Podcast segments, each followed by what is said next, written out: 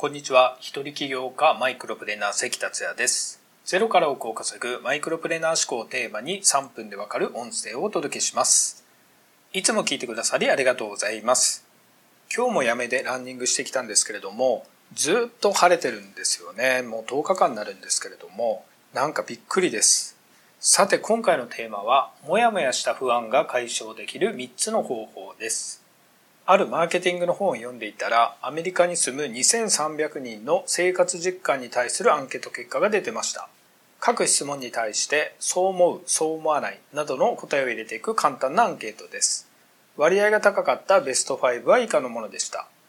1、いつも時間が足りない。2、睡眠不足だ。3、友人と十分な時間を過ごしていない。4、健康に不安がある。5、働きすぎ。アメリカ人の不安が伝わってくる回答ですよね。では日本の生活実感はどうなのかなと思って調べてみたところ、日本銀行による生活意識に関するアンケート調査というデータがありました。このデータを見てみると、景気の状態である景況感が悪くなっていると答えている人が増加していたり、現在の暮らし向きにゆとりがなくなってきたと答える人も増加していたりしました。また、勤め先での雇用、処遇の不安をかなり感じると答えている人も増加傾向にありました。こうしてみると、日本もアメリカと同じく不安を持っている人は多いようです。こういった不安を持っている人ですが、大きく2つのタイプに分かれます。一つは不安をずっと持ち続けるだけの人。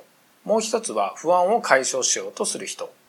生き方は人それぞれなので前者もありだと思いますが幸せな人生を送るには不安はできるだけ解消した方がいいものです。そこで不安を解消する方法をお伝えします。方法は3つあります。1つ目は解決できない不安は忘れることです。例えば日本の景気を良くしようとしても自分ではできないですよね。どうしようもないことに不安を感じていても意味はないです。そういう不安は忘れましょう。忘れると言っても最初は難しいと思いますが解決できない不安が頭をよぎったら別のことに意識を集中すればできるようになります。ちなみに生活意識に関するアンケート調査では1年前と比べて今の景気が悪くなったと答えた人は約3割いました。そしてそのように考えた理由として22%の人がマスコミの報道を通じてそう考えたと回答してました。つまりどういうことかというと素直にマスコミを信じているわけです。マスコミの報道で不安になりたいのなら別ですが、マスコミは意図して国民を不安にさせる情報を流す場合があります。そういった心にブレーキがかかるような情報や意見は無視しましょう。二つ目は不安の原因を見つけ解決できるよう細かいステップを立てて実行していくことです。いきなり不安が消え去ることはありません。